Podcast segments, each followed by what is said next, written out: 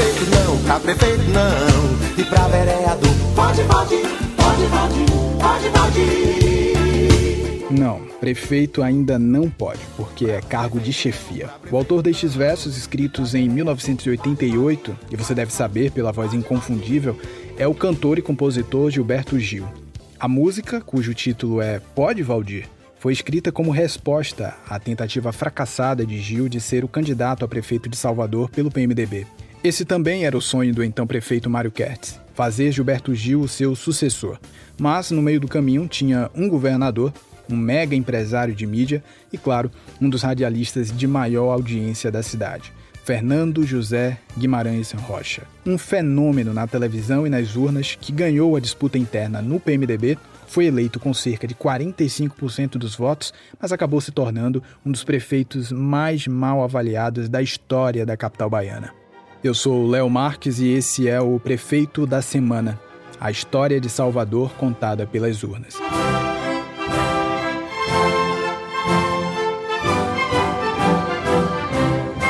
Sejam todos muito bem-vindos.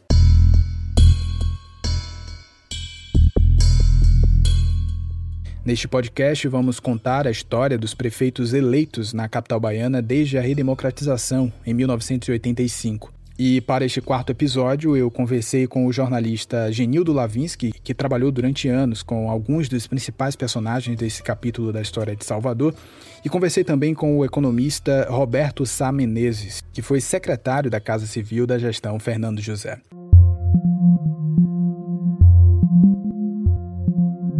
Depois de três anos de uma administração intensa e bem avaliada, o então prefeito Mário Kertz lutava internamente em seu partido, o PMDB, para construir a candidatura do sucessor ideal. Numa série especial produzida neste ano de 2020 para as redes sociais de sua emissora de rádio, Mário conta o nome pelo qual ele buscava consenso. A minha escolha de coração e de identidade foi Gilberto Gil, que era meu secretário, inclusive, de cultura. Mas as coisas não saíram como eu queria. Com alta popularidade, Mário era a principal liderança do PMDB na cidade. Mas para indicar o sucessor, ele buscava unidade com outro líder do partido, o então governador Valdir Pires. E ele não queria, na realidade, fazer nenhum acordo comigo, nem caminhar ao meu lado, porque não interessava Valdir ou o pessoal dele que eu crescesse eu sempre parecia ser uma ameaça. Depois de fugir muitas conversas, ele veio com dois nomes, Rômulo Almeida e Sérgio Galdense. Ele disse, olha, Rômulo é a pessoa que eu tenho maior admiração, maior carinho, maior estima, um grande brasileiro, mas não tem condições eleitorais. Enquanto a Sérgio Galdense, você sabe, ele é gente ligado a você, mas não tem nada a ver com o projeto administrativo nem político meu. Nenhum desses nomes foram para frente. Quem corria por fora e foi levado à mesa do governador como possibilidade era uma das figuras mais populares de Salvador naquele momento, o radialista Fernando José. A popularidade que faltava em Gil sobrava nas telas de TV e nas ondas de rádio dos programas comandados por Fernando José. Gilberto Gil se mostrou inviável eleitoralmente.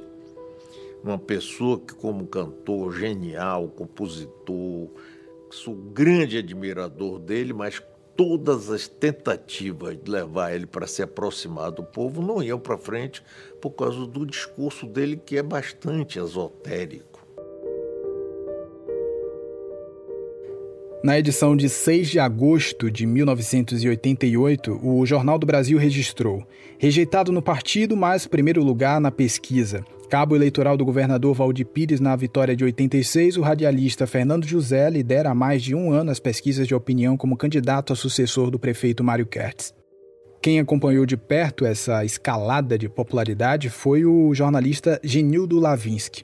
Ele trabalhou durante mais de 10 anos ao lado de Fernando José na Rádio Sociedade e também na TV Itapuã. E eu perguntei para ele sobre esse processo de construção da imagem de Fernando José como candidato. A imagem de Fernando José como candidato foi construída a partir da repercussão da audiência do programa dele. Fernando José tinha aquele velho ditado de que mostra, é, mata a cobra e mostra o pau. O que era isso? Ele tinha um, um repórter na época que também foi eleito é, é, vereador pelo trabalho que foi feito, que era Guilherme Santos, e Guilherme ia para rua Aí dizia: Isso não pode, Fernando. Pode? Não, não pode. Isso não pode. tal. Isso foi pegando aos poucos. Aqueles chavões antigos, né? Que eram é, muito raros, mas que acabaram pegando dentro da televisão. E Fernando José teve é, é, esse, esse, esse apoio é, através do programa de televisão e do programa de rádio.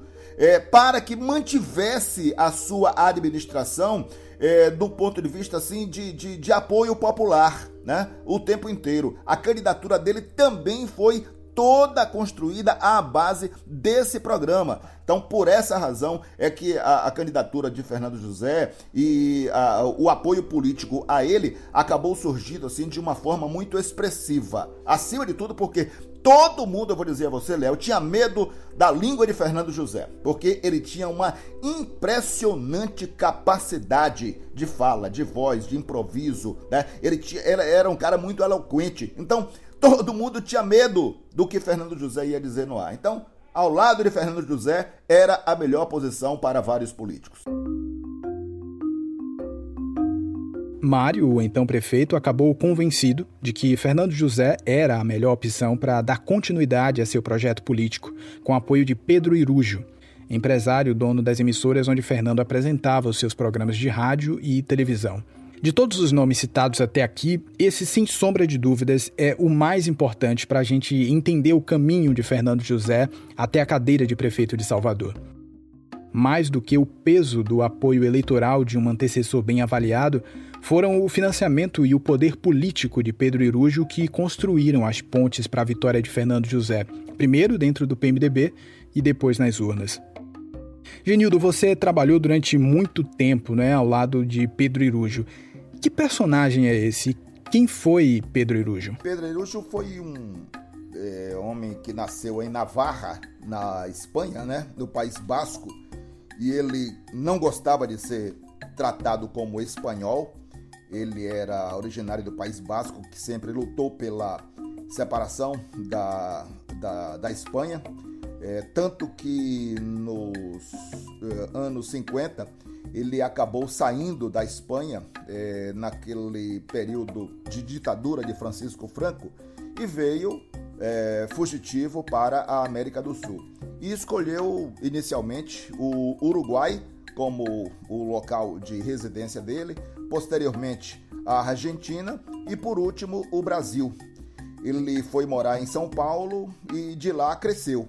Ele já era no Uruguai e na Argentina o empresário. Ele adquiriu postos de gasolina porque Pedro Irujo nasceu hum, é, de uma família que tinha é, um, um poder econômico bem razoável. E quando ele saiu da Espanha, do País Basco para a América do Sul, ele já trouxe algum dinheiro no bolso naquela época, o suficiente para que ele começasse a fazer investimentos aqui nesse, nessa nova vida, nessa nova fase da carreira dele. Tá, mas como é que surge a relação dele com, com a Bahia? Como é que ele vem parar aqui? Ele conheceu uma pessoa lá em São Paulo é, que tinha ligações com a Bahia.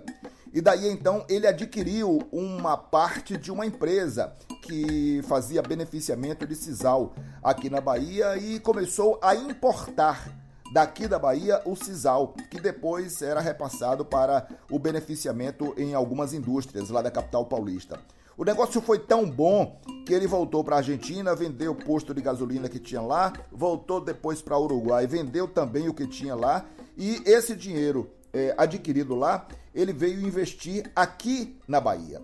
E foi crescendo, crescendo ao ponto de, posteriormente, abrir uma transportadora é, de cargas pesadas. Pedro Irujo chegou a ter quase mil carretas e era considerado o homem com a maior frota de caminhões pesados do Brasil, prestando serviços à Petrobras.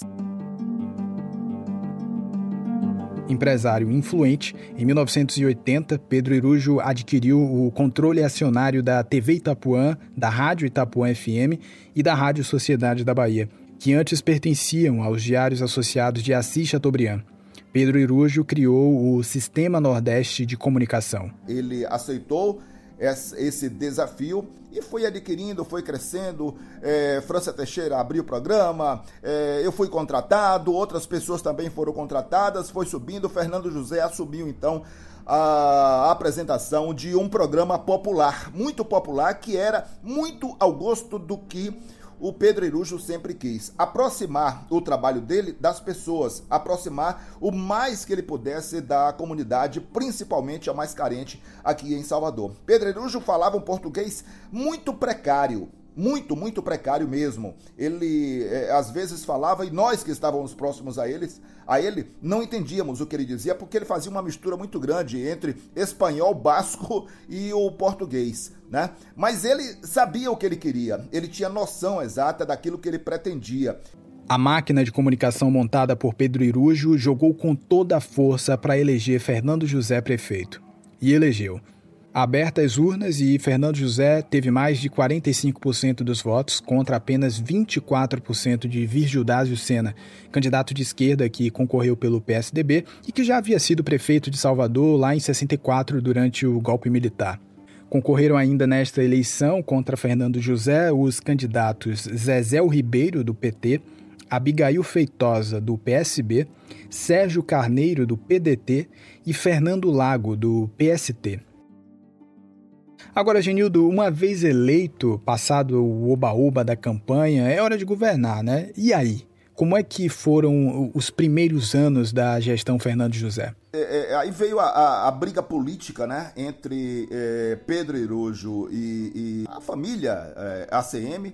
Os problemas foram muitos, foram inúmeros, e aí veio a questão financeira. A prefeitura não tinha dinheiro porque dependia das verbas federais, dependia das verbas do Estado para a sobrevivência. Além do mais, tinha aquela questão da administração. Fernando não tinha noção. Fernando, como eu disse em algum momento aqui desse, dessa conversa nossa, era um excepcional locutor esportivo, era um excelente comunicador na televisão também. Ele sabia o que falar, mas, como administrador, ele falhou bastante, principalmente por ter tido é, que fazer muitos acordos políticos e colocado pessoas que não eram é, devidamente qualificadas para várias situações. Então, o problema do lixo foi muito grande aqui em Salvador, a cidade ficou muito suja, a cidade ficou cheia de buracos, a cidade teve inúmeros, inúmeros, inúmeros problemas no transporte coletivo, tá? É, houve greves, houve uma série de problemas e a, a, a partir daí, então, a partir talvez assim do segundo ano da administração de Fernando José, já não era mais aquilo que se esperava. Talvez, se a gente tivesse com dois anos uma nova eleição, Fernando José não seria eleito. Pedro Irujo, o fiador da campanha de Fernando José, foi aliado de Antônio Carlos Magalhães até 1985, contando inclusive com o apoio dele no processo de aquisição da TV Itapuã e da Rádio Sociedade. Mas houve um racha no grupo carlista. Irujo e ACM disputaram espaço na política baiana. E claro, uma das principais arenas desse embate era a Prefeitura de Salvador.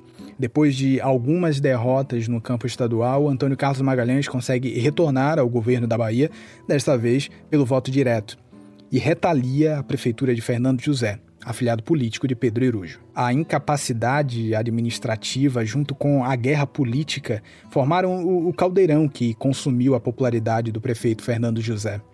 Eu conversei com o economista Roberto Sá Menezes, que hoje é o presidente e fundador do Grupo de Apoio à Criança com Câncer, para entender um pouco mais daquele momento. Roberto acompanhou de perto. Na segunda metade da gestão Fernando José, ele atuou como secretário da Casa Civil, substituindo Haroldo Cedrais, que tinha deixado o cargo para concorrer a uma vaga na Câmara dos Deputados. Nessa época, a Casa Civil, além desse trabalho de articulação com o Poder Legislativo, ele tinha cerca de seis ou sete órgãos já nem me lembro mais, subordinados a ele. Então, era uma secretaria é, que tinha muito a ver com a, a, a, gestão da máquina administrativa da prefeitura.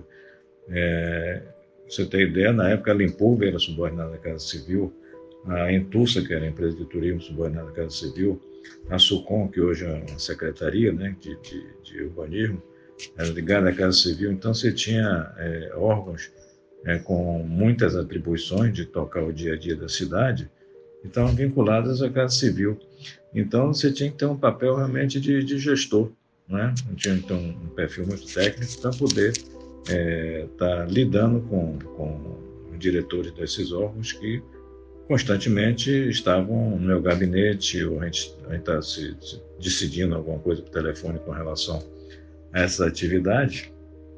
Então a gestão, a gestão era muito presente na, na, na atividade da Casa Civil. Daí que a, a minha preocupação é dar continuidade a, do ponto de vista de gestão, melhorar a gestão dessas empresas e, e autarquias, enfim, esses órgãos ligados à, à Casa Civil, porque eram, eram atividades importantes do ponto de vista da, da, da imagem também da prefeitura. Né? Roberto, você tinha que lidar né, diretamente com o prefeito, justamente por ser um dos seus principais secretários. Como era o jeito, o, o estilo Fernando José de governar? Olha, ele, ele era uma pessoa simples, né? não, não, não havia problema. A minha sala foi muito próxima da dele e eu tinha constante acesso. Nós tínhamos, inclusive, despachos regulares, né? independente do despacho, qualquer necessidade, é, eu tinha acesso a ele. Né? Agora, eu diria que ele, que ele ele ouvia muita gente, ouvia muita opinião. Isso, isso é, é bom por um lado, mas na hora de decidir também é, é, é difícil, né? Porque a pessoa fica muito dividida. Então, é, isso dá um, um, um, trabalho a mais de, de convencimento, de estar mostrando o, qual é a melhor decisão, entendeu? Para não, não causar impacto ruim para a administração. Né? Então, eu diria isso, que, que ele às vezes não tinha firmeza na decisão. Né? E muitas vezes algumas coisas já estavam acertadas, de repente mudavam a decisão porque chegava alguém com algum interesse e ele de repente não tinha mais certeza do, do, da decisão que ele já tinha tomado antes. Então, isso eu diria que é uma coisa que, que dificulta muito. Aos poucos, o comunicador nato que conquistou os soteropolitanos, foi dando espaço ao político acuado e frustrado. A ingovernabilidade foi a marca da gestão de Fernando José na prefeitura de Salvador. As finanças da cidade entraram em um profundo processo de deterioração. Quando rompeu politicamente com Mário Kertz, Fernando passou a acreditar a seu antecessor as dívidas contraídas pelo poder municipal ele acabou sendo, é, eu diria assim, talvez um dos é, é, piores prefeitos e uma das grandes decepções, porque não tinha o tino administrativo. Era um grande locutor de rádio, um grande locutor de televisão, transmitindo Copas do Mundo e tal, mas como administrador acabou falhando, até porque os compromissos assumidos por Pedro Irujo e pelo próprio Fernando José eram muitos e ele teve que fazer inúmeras alianças, satisfazer a muita gente e acabou é, fatiando bastante a Prefeitura Municipal de Salvador com interesse A, B, C, D, E e tal, e acabou a cidade é, sofrendo bastante com a administração de Fernando José. Tanto que dizem, né? Pedro Irujo não admitia isso, Léo, mas dizem que é, Pedreirujo terminou a administração de Fernando José praticamente brigado com ele. Hoje, o ex-prefeito Mário Kertz diz que apoiar Fernando José como seu sucessor foi o maior erro político de sua vida. Eu ajudei a eleger, eu fui responsável e assumo essa responsabilidade por eleger um dos piores prefeitos que essa cidade teve. E minha carreira política encerrou ali. É, Mário tentou novamente ser prefeito em mais duas eleições, sem sucesso. Após deixar a prefeitura em 1992, Fernando José se afastou completamente da vida pública. Fernando José saiu de Salvador. Ele foi morar fora, foi morar, é, pelo que eu sei, no Rio de Janeiro, e ele acabou perdendo os amigos, perdendo os contatos aqui da, da, da, cidade, né? Ele tinha dois filhos, um deles foi morar no exterior, inclusive, outro é, é um músico famoso hoje no Brasil, tal, e, e, e fez parte de daquela banda Tijuana, né? Fernandinho. É, então, é, é, Fernando, é, é, ele acabou não demonstrando, mas a, a, impressão que eu tive, é porque eu também perdi o contato com o Fernando, é, foi que ele ficou muito frustrado com tudo isso, envergonhado, sei lá o quê. Mas Fernando desapareceu do cenário. Fernando José faleceu no dia 28 de agosto de 1998, vítima de um câncer no pulmão. Pedro Irujo, seu mentor político, vendeu a TV Itapuã e a Rádio Sociedade para o grupo ligado à Igreja Universal foi deputado federal por três mandatos e faleceu em setembro de 2017. No próximo episódio, vamos falar sobre a sucessão de Fernando José e a eleição de Lídice da Mata, a primeira mulher a comandar a cidade de Salvador. Esse é o Prefeito da Semana, a história de Salvador contada pelas urnas. Pesquisa, roteiro e edição, Léo Marques, em parceria com Bahia Notícias.